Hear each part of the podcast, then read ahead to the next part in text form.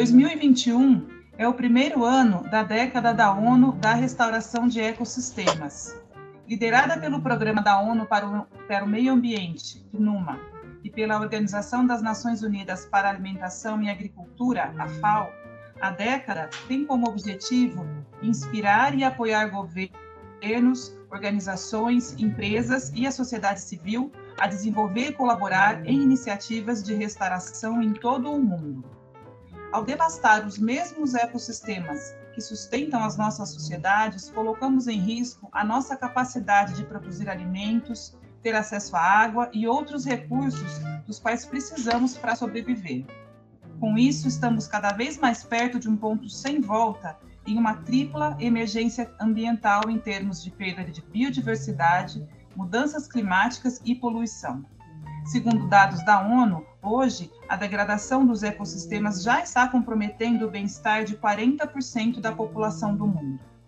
Mostram que os próximos 10 anos serão cruciais para reduzir as emissões de gases do efeito estufa, evitar a catástrofe climática e a perda de biodiversidade, que pode comprometer definitivamente a vida do homem na Terra. A principal mensagem do movimento pela restauração dos ecossistemas é que o planeta precisa de ajuda, precisa da nossa ajuda para se recuperar.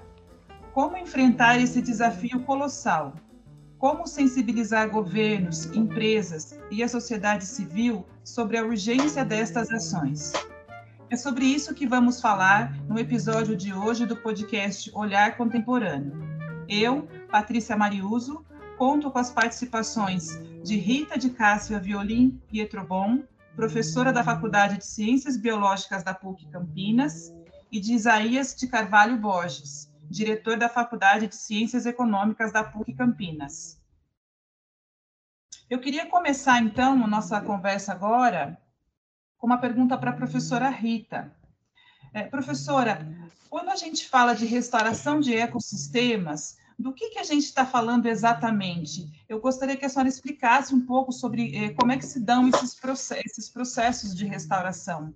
E ainda, é, é, pensando no contexto brasileiro, no qual a gente tem ouvido falar muito das, das queimadas é, em áreas de florestas e em áreas verdes de maneira geral, quanto tempo, por exemplo, uma floresta degradada por uma queimada demora para ser restaurada? Uh, então, uh, o processo de restauração, na verdade, é um processo que promove a recuperação de áreas degradadas e também de ecossistemas, tá? Uh, o processo mais utilizado e mais indicado por nós biólogos, né, é o processo de restauração ecológica, que é aquele processo que leva em consideração todas as relações, né, entre seres vivos e as relações entre os seres vivos e o ambiente. Então, é você recuperar aquela área que sofreu um processo de degradação ou então um ecossistema todo né, que sofreu esse processo de degradação. É você trazer esse, esse ambiente para a condição inicial. Tá? Então, isso é, é, é, do que se trata a restauração. Uh, em relação ao tempo que você falou, depende muito uh, do tipo de impacto que essa área sofreu, das características físicas e químicas do solo, por exemplo, das condições climáticas, né? E também do tipo de vegetação que você vai introduzir, tá? Então, por exemplo, uma área de cerrado, ela tem uh, um tipo de solo, um determinado tipo de solo, um determinado tipo de vegetação, Uh, tem condições climáticas que são diferentes, por exemplo, de uma floresta úmida, né? Então, a revegetação, o processo de recuperação, ele é diferente no cerrado e numa floresta úmida. E a gente, para fazer esse processo de recuperação e de restauração, a gente tem que levar em conta também o tipo de impacto.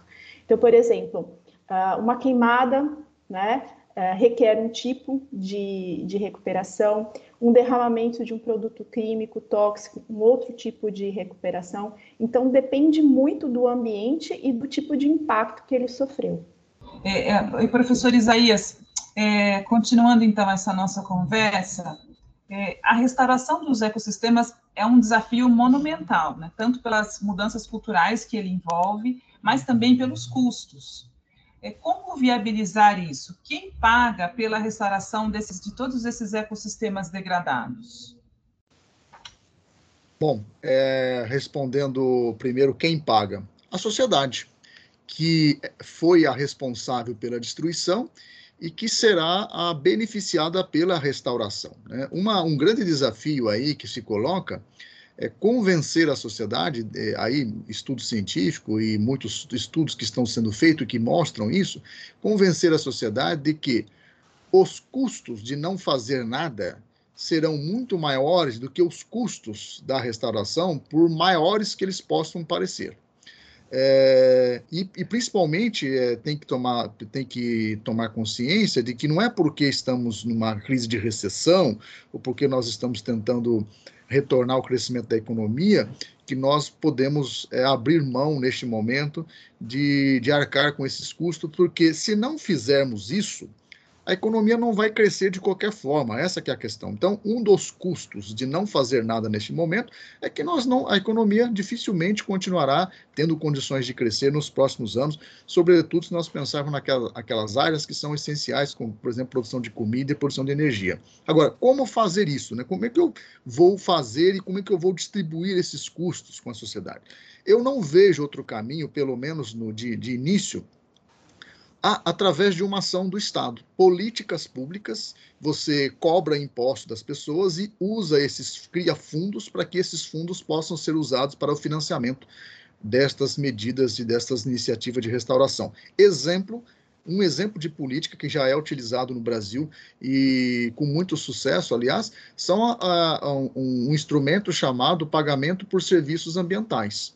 Então, esse já é utilizado em muitas aqui próximo de nós, na cidade de Extrema, já existe esse tipo de política e que é realizado com muita eficácia. Você paga, porque o que acontece? Grande parte das áreas que precisam ser restauradas, elas estão em propriedades privadas. Então, como eu gostaria de viver um mundo em que esses proprietários é, tivessem consciência e fizessem isso de forma voluntária, tudo isso seria um mundo perfeito. Mas não é assim que funciona, infelizmente. Então, essas pessoas, para que façam ações para a restauração, elas precisam de incentivos. Então, o pagamento por esse serviço ambiental é você pagar a essas pessoas que são proprietárias dessas áreas que precisam de restauração para que elas os façam. E pagam com que recurso? De novo, você precisa criar fundos e esses fundos saem da, da sociedade. Você cria impostos. No caso do Brasil, ainda tem né, muitos é, recursos que você pode captar a nível internacional, Banco Mundial, você tem fundos que são criados para ajudar os países em desenvolvimento. Continuando a falar um pouco desse aspecto econômico, a gente está já novamente né, passando por uma crise hídrica. Esse tema até foi discutido num, num podcast anterior com colegas de vocês, e aí eu perguntaria para a professora Rita que é, a crise hídrica ela está relacionada, entre outros fatores, claro, né, à, degrada, à degradação dos ecossistemas, especialmente daquelas regiões próximas aos mananciais hídricos. É, professora Rita, a senhora poderia explicar então um pouco é, a relação entre isso, né, a restauração é, de ecossistemas e como ela pode ajudar a frear e prevenir é, crises hídricas? Bom, é, bom a, crise, a meu ver, a crise hídrica de hoje em dia, que hoje nós estamos passando, principalmente aqui no estado de São Paulo, ela está relacionada com dois fatores, né? Primeiro, a estiagem, a falta de chuva, e segundo, o alto consumo né, de água pela população. Então, em relação ao alto consumo, a gente já sabe que uh, uma das soluções né? E eu acho que a principal solução é a educação ambiental, é você mostrar para a pessoa né, a importância da água, né, como é difícil você ter água disponível para utilização, para higienização, para alimentação. Né? Então, eu acho que a conscientização, na verdade, a conscientização não, né? a educação, né, mostrar para as pessoas a importância da água é de suma importância. E a outra, que, a outra questão né, que eu destaco é a estiagem. Bom, a gente sabe que aqui na nossa região as chuvas estão diretamente relacionadas né, à, à, umidade que vem da Amazônia. Né? Então, a maioria da, da, água que chega até a gente, aqui da umidade que chega até a gente, vem da Amazônia. E você sabe né, que ultimamente a gente tem sofrido aí um problema muito grande em relação ao desmatamento da Amazônia. E Para vocês entenderem um pouquinho, gente, as plantas elas absorvem muita água, né? E 95% do que elas absorvem, elas perdem para a atmosfera. Então elas transpiram, né? E essa água sai do corpo da planta em forma de vapor. Então 95% daquilo que ela absorve. Então, essa umidade que é jogada para a atmosfera é extremamente importante para a gente, né? E uh, as nossas chuvas, elas, principalmente aqui no Sudeste, elas dependem né, dessa umidade que vem da Amazônia. Então, se você tem aí uma diminuição na população de plantas, você tem uma diminuição na umidade, né? Então, essa é uma questão que deve ser discutida. Que... Eh, e aí vem a solução, que é a restauração, né? Primeiro, o não desmatamento, né? As políticas que garantam aí né, a fiscalização uh, para que não haja desmatamento. Em segundo lugar, se houve o impacto, né, que haja aí a restauração feita de maneira correta, né? Aquela restauração que nós chamamos de restauração ecológica.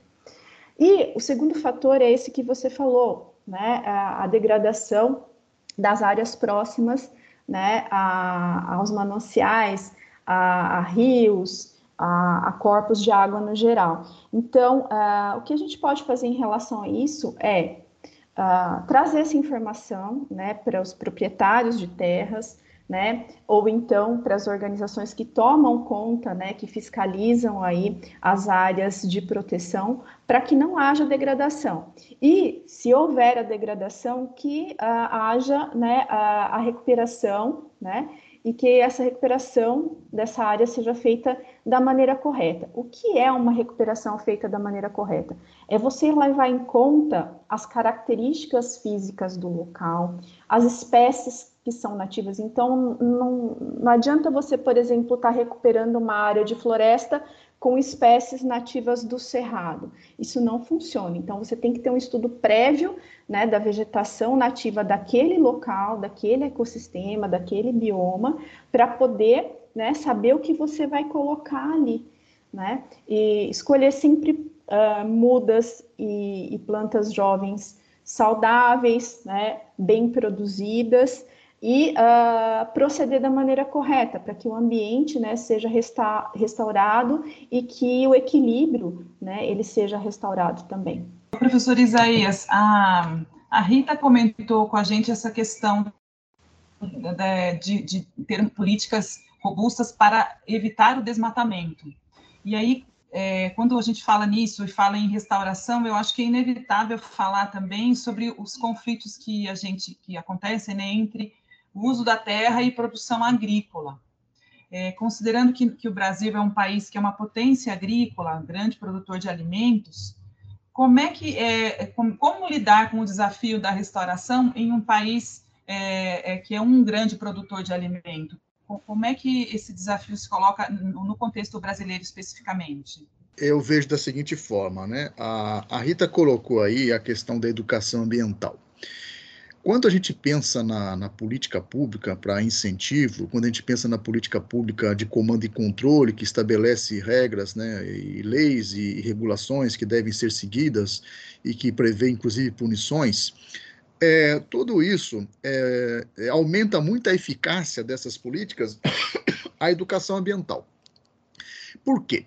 Se houvesse uma educação ambiental é, bastante robusta, ah, exatamente porque o país é um grande produtor agrícola, exatamente por isso é que as pessoas reconheceriam a importância da restauração e da preservação. Por quê? É, é, sem a educação ambiental, sem o conhecimento, as pessoas tendem, e muitas vezes uma parte dos produtores tende a entender a questão da preservação com a produção como questões conflituosas, né, como fossem coisas que se conflitam, ou uma coisa ou outra. E na verdade não é assim. Se nós não cuidarmos, se nós não restaurarmos, se nós não cuidarmos das florestas, a Rita acabou de falar a importância né, das florestas para os recursos hídricos, e a produção agrícola ela é intensiva em água. Sem água não haverá produção agrícola. Não haverá um país produtor agrícola, não haverá agronegócio sem a preservação. Então, na verdade, não existe o conflito. É o contrário. Então, é agora, é, é uma parte dos produtores agrícolas ainda tem dificuldade, uma parte da sociedade ainda enxerga dessa forma, como fosse conflito. Felizmente, uma outra parte, eu tenho visto declarações de líderes do agronegócio brasileiro que têm uma visão bastante correta e acertada e entendem que sem a restauração e sem a preservação, o agronegócio não terá futuro. Por quê? E aí uma coisa sui generis no caso brasileiro. O Brasil é, ao mesmo tempo, um grande detentor de biodiversidade, talvez tenha aí em torno de 10 a 15% de toda a biodiversidade do planeta, é um grande detentor de recursos hídricos, mas também o Brasil é visto pelo mundo como um grande produtor agrícola e um país que poderá ajudar muito o mundo nos próximos 50 anos, onde o crescimento populacional vai fazer crescer a demanda por comida. É, dependendo da forma como nós formos aumentar a produção agrícola, que é uma coisa legítima, assim nós poderemos destruir o resto que temos. É, se a gente for fazer da forma como vem sido feito nos últimos 50 anos, que é uma agricultura intensiva em água, intensiva em agroquímicos, que contribui muito para a degradação de recursos hídricos, aí sim nós provavelmente não teremos futuro. Mas, né, felizmente, é, é, existem várias iniciativas e uma parte dos produtores agrícolas tem entendido que esse modelo de agricultura não é possível no próximo século. Não é possível você, é, é inclusive pensando na Agenda 2030, né? como é, atingir os, as, as, metas e objetivos da Agenda 2030, que ao mesmo tempo colocam metas de preservação, mas também colocam metas de é, resolver problemas sociais como a fome. Né? Então, é, obviamente que só é possível pensar agricultura, produção, produtividade, pensar agronegócio e, ao mesmo tempo, com preservação, também pensando em um outro modelo. E que, felizmente, já tem várias iniciativas no Brasil é, que já trabalham com esse novo modelo de agricultura. Então, é, resumidamente, é, aquilo que é visto como conflito, infelizmente, não é, quando eu olho mais de perto. E a educação ambiental poderia contribuir muito para mostrar isso para as pessoas, que preservar, que restaurar, na verdade, você está dando uma grande contribuição para que no futuro você possa continuar sendo um produtor agrícola. Tá? Então é assim que eu vejo essa questão no Brasil. E eu queria trazer um pouco a nossa conversa aqui para os ambientes urbanos, para as cidades, para as grandes metrópoles. Esses ambientes, é, perguntando para a professora Rita, enfim, se o professor Isaías quiser comentar também, o ambiente urbano, ele também é um ecossistema? É, e como é que se dá a restauração nessas áreas? Ah, bom, Patrícia, o ambiente urbano, ele, ele é, um, é considerado um ecossistema, tá? Então, uh, hoje, na verdade, esse termo ecossistema ele é utilizado não só né, pela biologia, mas também em outras áreas, como a área de telecomunicações, a área de negócios também, mas biologicamente o termo, uh, o conceito ecossistema é um conjunto de comunidades vivendo em um local, interagindo entre si e interagindo com o meio ambiente também. Então, dentro desse conceito que ele é amplo, né, esse conceito biológico que é bem amplo, a gente pode colocar assim um ambiente urbano, tá? Inclusive, a ONU, né, no seu programa para o meio ambiente, ela considera o ambiente urbano como um ecossistema. E uh, como é que a gente pode contribuir né, para a restauração de um ecossistema urbano? É, na minha opinião, através da arborização urbana, principalmente, né? Que é a utilização né, de, de espécies arbóreas e arbustivas, não só para embelezar, né, para contribuir para a estética do local, mas também para contribuir para a conservação da flora e fauna.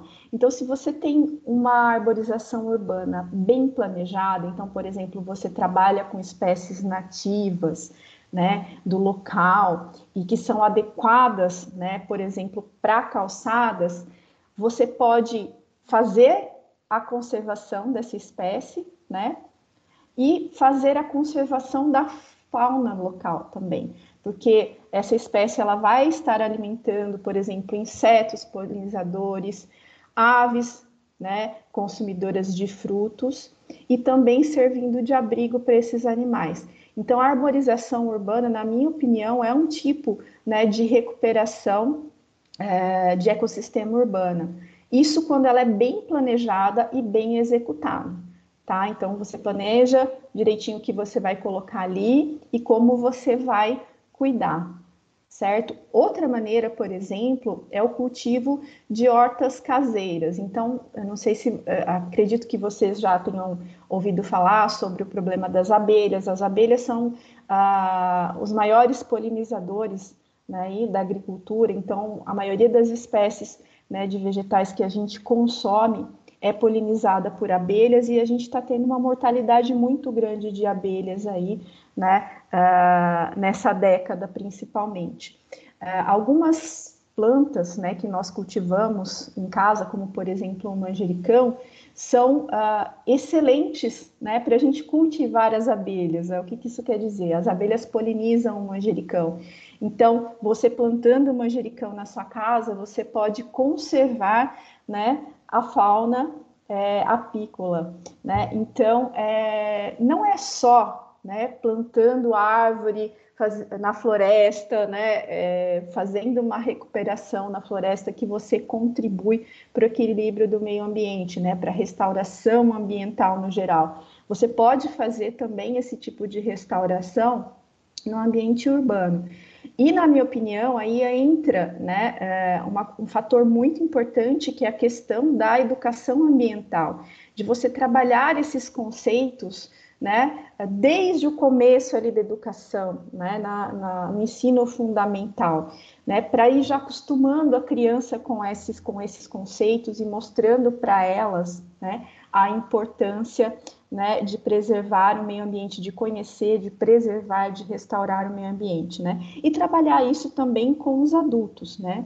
Então, eu acho que a, a educação ambiental, ela é essencial, né, para essa década aí que nós vamos entrar, né, que é a década da, da restauração, né, é, que é o programa da ONU, que acho que depois, inclusive, você vai falar sobre isso, é, e já citou no texto inicial, então, eu acho que isso é muito importante. A educação, ela é muito importante para... Porque a gente só preserva né, aquilo que a gente conhece. Aquilo que a gente desconhece, a gente não dá muita importância.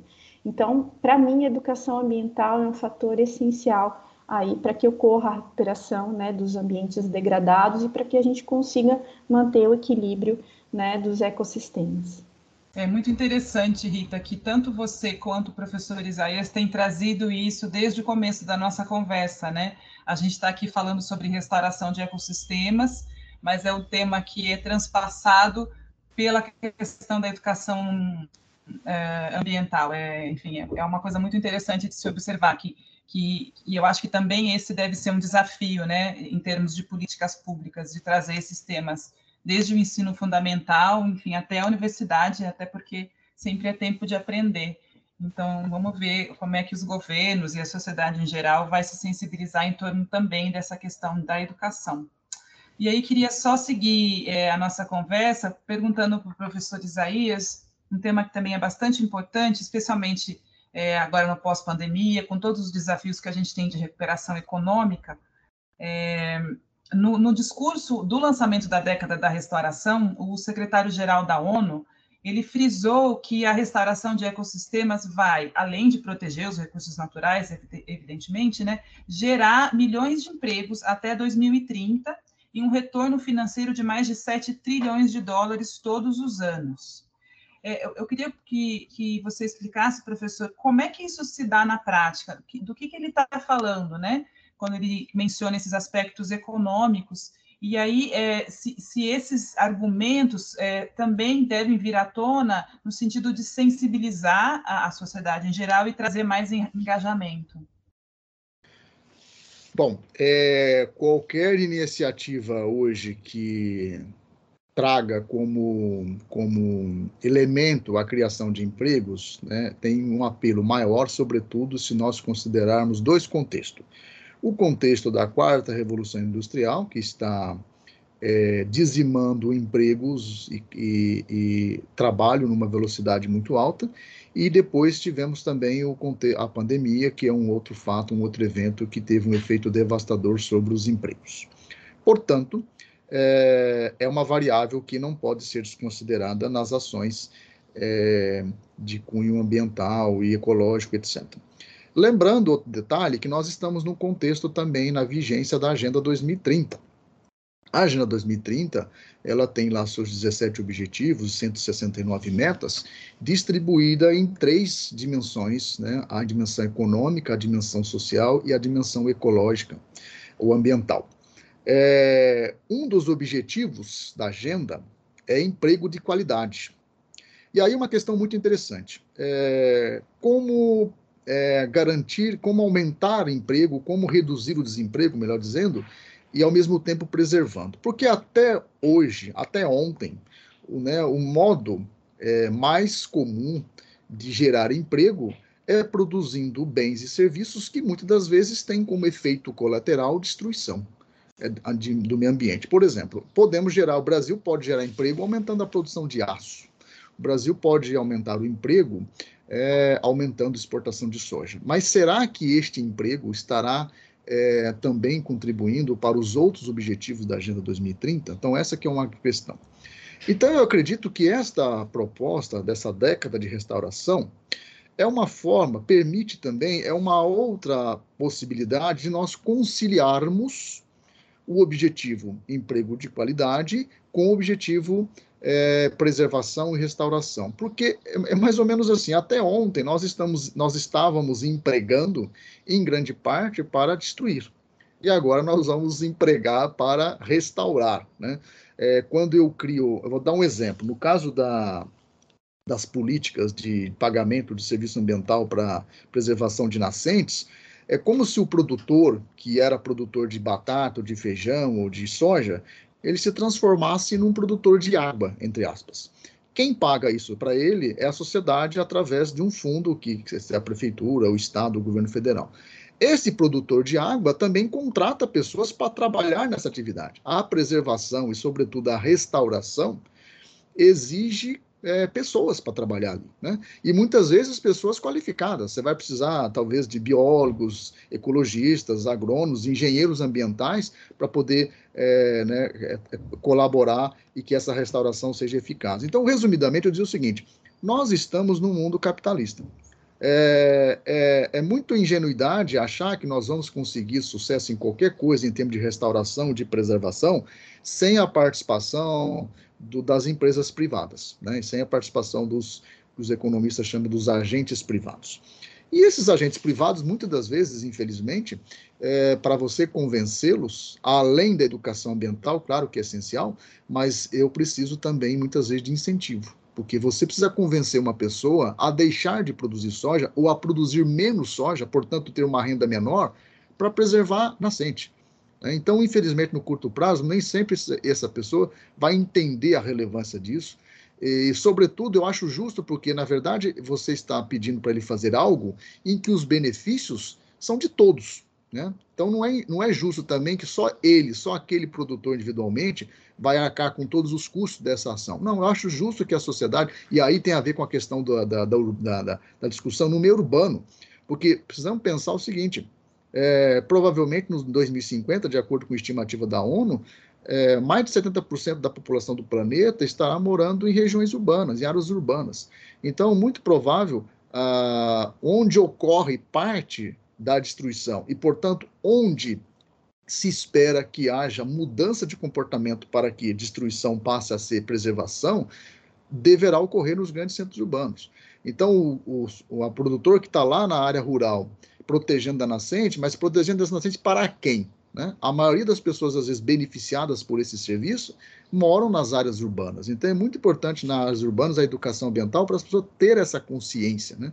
de que, é, até educação ambiental, inclusive, para mostrar às pessoas a importância daquele imposto que ele está pagando, que aquele imposto vai é, alimentar um fundo, e esse fundo vai ser é, utilizado para fazer o pagamento de serviço ambiental. Então, por que, que eu preciso pagar o imposto para uma pessoa que eu não conheço é, preservar uma nascente? Então, a educação ambiental tem essa função para que as pessoas entendam corretamente a relação de causa e efeito entre as questões, inclusive passando por essa questão do pagamento. E as empresas também. Então, é, é, resumidamente, eu acredito que sim, né? Quando você traz uma medida de restauração e você apresenta também a possibilidade de, junto dessa medida, é, vir é, outros benefícios, como geração de emprego e geração de renda, eu acho que é um incentivo a mais que você tem e as chances, vamos dizer assim, de dar certo ficam bem maiores. Eu acho que eu queria agora trazer um pouco da, da, da, da do que a gente mencionou no começo do, do texto em relação a a, a, a, uma, a, um tipo de, de separação que existe na sociedade, eu acho que é especialmente nesse ambiente urbano que o professor mencionou, é, de, de, uma como se a, a, nossa sociedade estivesse pautada por uma separação muito estrita entre sociedade e natureza. E aí e, e atuasse então como se não houvesse limites para a exploração dos recursos naturais como se a própria economia também não fosse parte da sociedade e que fosse dependente desses recursos. E eu queria perguntar para os dois é, como é que vocês veem é, meios né, e modos de superar essa visão um tanto polarizada de mundo e, e se, se, superar isso, se essa visão, né, se, se uma mudança cultural nesse sentido ajudaria nesse desafio de restauração dos ecossistemas? Na minha opinião, é, o mais importante é que o homem entenda que ele faz parte do ecossistema, que ele está inserido nesse ecossistema e que ele é dependente dos recursos naturais. Ele é dependente da flora, ele é dependente da fauna, ele é dependente do solo, né? Da chuva, de todos os componentes bióticos e abióticos do ecossistema. Então, nós somos dependentes, nós dependemos do ecossistema para respirar, para nos alimentarmos, né? Para a água que nós precisamos, né? Nos hidratar aí diariamente. Então, entender o nosso papel, né? Dentro do ecossistema é de extrema importância. Extrema importância. É, e eu acho que a gente está começando, que a maioria né, das pessoas estão come está começando a, a entender isso uh, por conta da divulgação na mídia. Né? É, deixando de lado a política, vamos falar da, da informação que a mídia traz para a gente hoje em dia, que é tão importante. Né?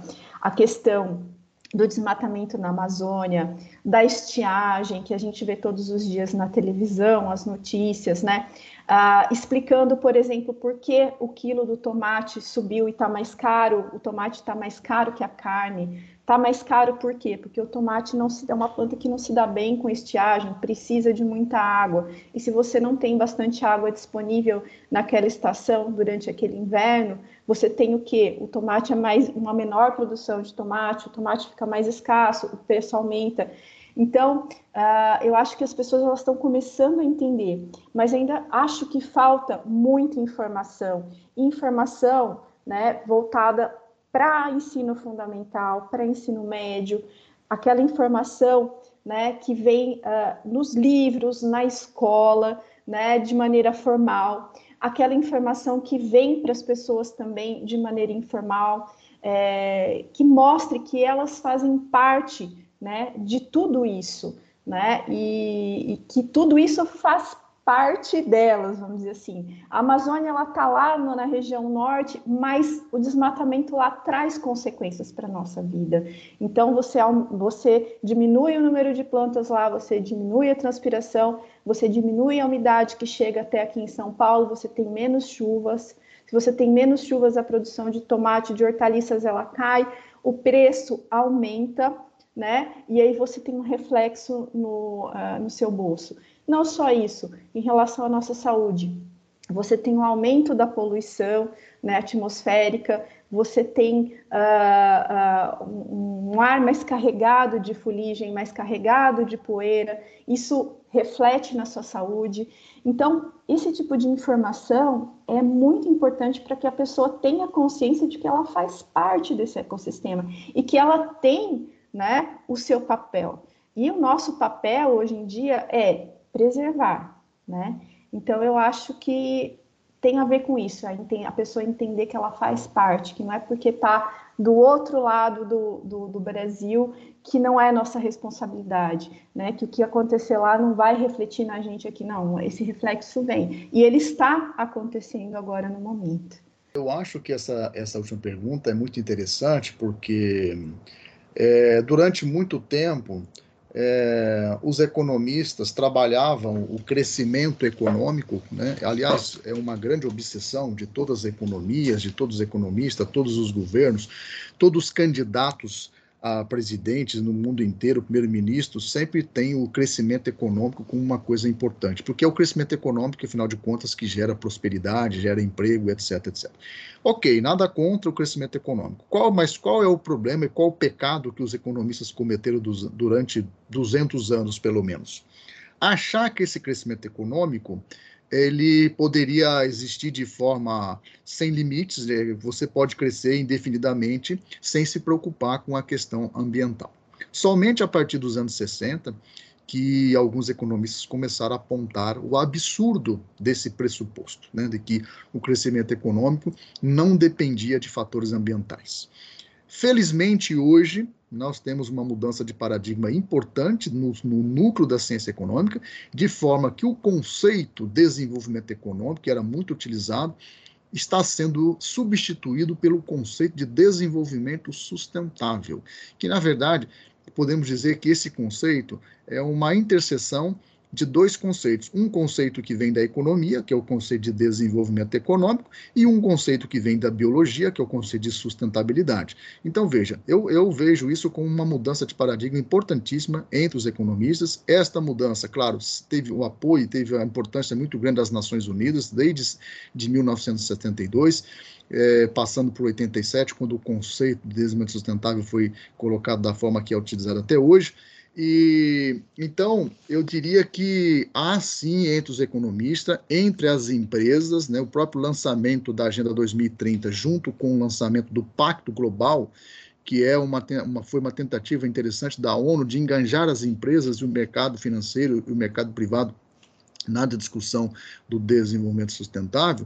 Então, é, é, a Rita falou do ponto de vista da sociedade como um todo, da educação ambiental, eu estou falando especificamente o que ocorreu, o que está ocorrendo hum, dentro da ciência econômica. Então, no, no, passado, nós tínhamos economistas ou modelos econômicos que trabalhavam o crescimento como algo quase que independente, é, fora da natureza. A natureza, os ecossistemas não, não entravam na equação. A economia poderia crescer de forma indefinida. E hoje não. Hoje já não existe mais a ciência econômica séria, já não trabalha mais assim, e ela entende, então, a importância de considerarmos o meio ambiente como um fator importante. Inclusive, hoje há o reconhecimento de que, se não fizermos nada, é, o crescimento econômico estará limitado em algum momento por essas restrição, restrições de recursos naturais. Então, é, é, felizmente, aliás, já aproveitando, uma das dicas que eu né, vou falar aqui, para quem quiser aprofundar, é um livro muito interessante que foi publicado por um economista chamado Jeffrey Sachs, que se chama A Era do Desenvolvimento Sustentável. Então, o século XXI, esse economista, é um economista é, que até pouco tempo atrás né, trabalhava no mercado financeiro, hoje ele é um dos coordenadores no Banco Mundial da Agenda 2030. Então, isso só como exemplo de como houve uma mudança de paradigma importante é, dentro da ciência econômica. A gente está se encaminhando já para o final do nosso episódio. Eu queria fazer uma pergunta para a professora Rita é, sobre uma ação que é desenvolvida pela Faculdade de Ciências Biológicas da PUC, em parceria com o Programa de Educação Tutorial, PET, que, que tem distribuído mudas nativas para qualquer pessoa interessada. Esse ano foram quase sete, ou serão ainda, né, quase sete mil mudas. Eu queria, é, se, se, você puder explicar um pouco sobre essa ação e sobre e, e, como ações desse tipo colaboram com os processos de restauração, mesmo sendo ações é, locais, é, Rita? Ah, como você falou anteriormente, né, a Faculdade de Ciências Biológicas e o Programa de Educação Tutorial né, é, é, desenvolvem é, a, a, produção de mudas, né, nós produzimos mudas nativas, de espécies nativas, é, no laboratório, né, no, nosso, no fundo do nosso laboratório ali no viveiro de mudas, é, no, no, fundo do nosso laboratório de ciências biológicas, perdão, e uh, no momento a gente está com mais ou menos umas 5 mil mudas né, sendo produzidas. É, nós já uh, doamos, né, como você disse, mais de 7 mil mudas nesse ano, Inclusive, esse, uh, esse, essa atividade que nós desenvolvemos lá, né, junto com, a, com o PET da biologia, ela está inserida no programa ONU para Meio Ambiente. Né? Nesse, durante, é, durante o Dia do Meio Ambiente, né, nas atividades do Dia do Meio Ambiente esse ano, nós doamos mais de 3 mil mudas de, espécie de espécies nativas, uh, voltadas para uh, uso em arborização urbana e principalmente em recuperação de áreas degradadas, né? Eu acredito que esse programa seja de extrema importância, né? Porque um dos motivos pelo, é, pelos quais né, os, as pessoas não realizam a recuperação ou restauração de áreas degradadas é a questão né, do preço das mudas nativas. Então, uh, para vocês que não conhecem o dia a dia de um viveiro de mudas, né, é, a gente não só vai lá, coloca a sementinha, né, no vasinho com, com o solo e pronto, acabou. Não, não é, não é bem isso, tá? Então a gente tem um estudo de escolha de espécies, tem uh, o programa de coleta de sementes, né, uh, para manter uh, o viveiro de mudas, né, nós temos todo um, um, procedimento, então, desde incidência solar, através do uso de sombrite para o sombreamento, controle de irrigação, controle de drenagem da água que sobra da, da, da irrigação, limpeza, né, por exemplo, das folhas secas que caem ali. Então, esses fatores são fatores que geram custo. Né? Lá a gente, a gente, os alunos trabalham nessas atividades e são responsáveis pela produção das mudas, os alunos do, do, do PET, por isso que nós produzimos gratuitamente. Mas uh, se essas uh, mudas forem adquiridas né, no mercado atual por produtores de mudas, elas têm um valor muito alto e isso desestimula né, uh, o, o, comprador que quer recuperar uma, uma área degradada. Então aí entra né, o, nosso, o nosso papel, que é fazer a doação dessas mudas para a sociedade, né? tanto para a arborização urbana, que, que é a recuperação de uma área né, urbana, e, e também né, para aquela pessoa que quer desenvolver um projeto de restauração. Então, esse é o nosso papel, além da educação ambiental né, que nós também desenvolvemos alguns projetos ali, né, utilizando o viveiro, né, é, para promover a educação ambiental. Então, eu acho que esse projeto, né, da Faculdade de, de Ciências Biológicas e do PET, ele é fundamental, né, e serve como incentivo à restauração, né, de áreas degradadas, principalmente na nossa região aqui. Né? Então, uh, quem tiver interesse, inclusive, é só entrar em contato né, com a Faculdade de Ciências Biológicas, que a gente tem ali várias mudas para doação. No momento, a gente tem bastante muda de peica na fístula, né, para fazer doação, e quem tiver interessado é só entrar em contato. Então, eu acho que esse programa da Faculdade de Biologia e programas como esse são muito bem-vindos, né, e eu acho que incentivam aí uh, o processo de restauração. Estamos, então, caminhando para mais um, um encerramento de um episódio do podcast Olhar Contemporâneo. Mais uma vez, muito obrigada pelo conteúdo e disponibilidade da professora Rita de Caça Violim Pietrobon, da Faculdade de Ciências Biológicas da PUC Campinas, e do professor Isaías de Carvalho Borges, diretor da Faculdade de Ciências Econômicas da PUC Campinas. Ficamos por aqui, mas seguimos com boas notícias, boas histórias e debates nas principais plataformas de áudio e também em puccampinas.edu.br/podcast. Se você quiser compartilhar alguma sugestão ou crítica conosco, não deixe de enviar seu e-mail para podcast.puc.puc-campinas.edu.br. E agora, vocês ficam com dicas do olhar. Então, a minha dica de hoje, para quem quer conhecer um pouquinho mais sobre restauração, é o livro uh, do autor Efraim Rodrigues, Ecologia da Restauração. Esse livro ele traz uma explicação bem didática e fácil, né, uh, do que é a restauração ecológica, né, de como ela deve ser feita, e traz muitos exemplos também bem sucedidos de restauração ecológica. Então essa é a minha dica para quem quer saber mais sobre esse assunto. Uma dica é o livro que se chama A Era do Desenvolvimento Sustentável, de um economista norte-americano que se chama Jeffrey Sachs. Hoje ele é o coordenador da Agenda 2030 no Banco Mundial. Eu acho que é uma boa introdução, quem quiser entender e aprofundar um pouco mais esta relação tão problemática, mas tão importante para o mundo atual, a relação entre economia, sociedade e meio ambiente. E a outra dica que eu acho que é interessante para as pessoas né, terem um primeiro contato, sobretudo com o tema específico da, da discussão de hoje, é o próprio site das Nações Unidas, né, principalmente o site do PNUMA, que ele é bem assim muito rico em informações, em relatórios, em dados e então eu acho que para quem tiver interessado em começar a estudar, nós falamos tanto aqui de educação ambiental, e a Rita até falou da importância de hoje, da quantidade de informações né, que estão disponíveis.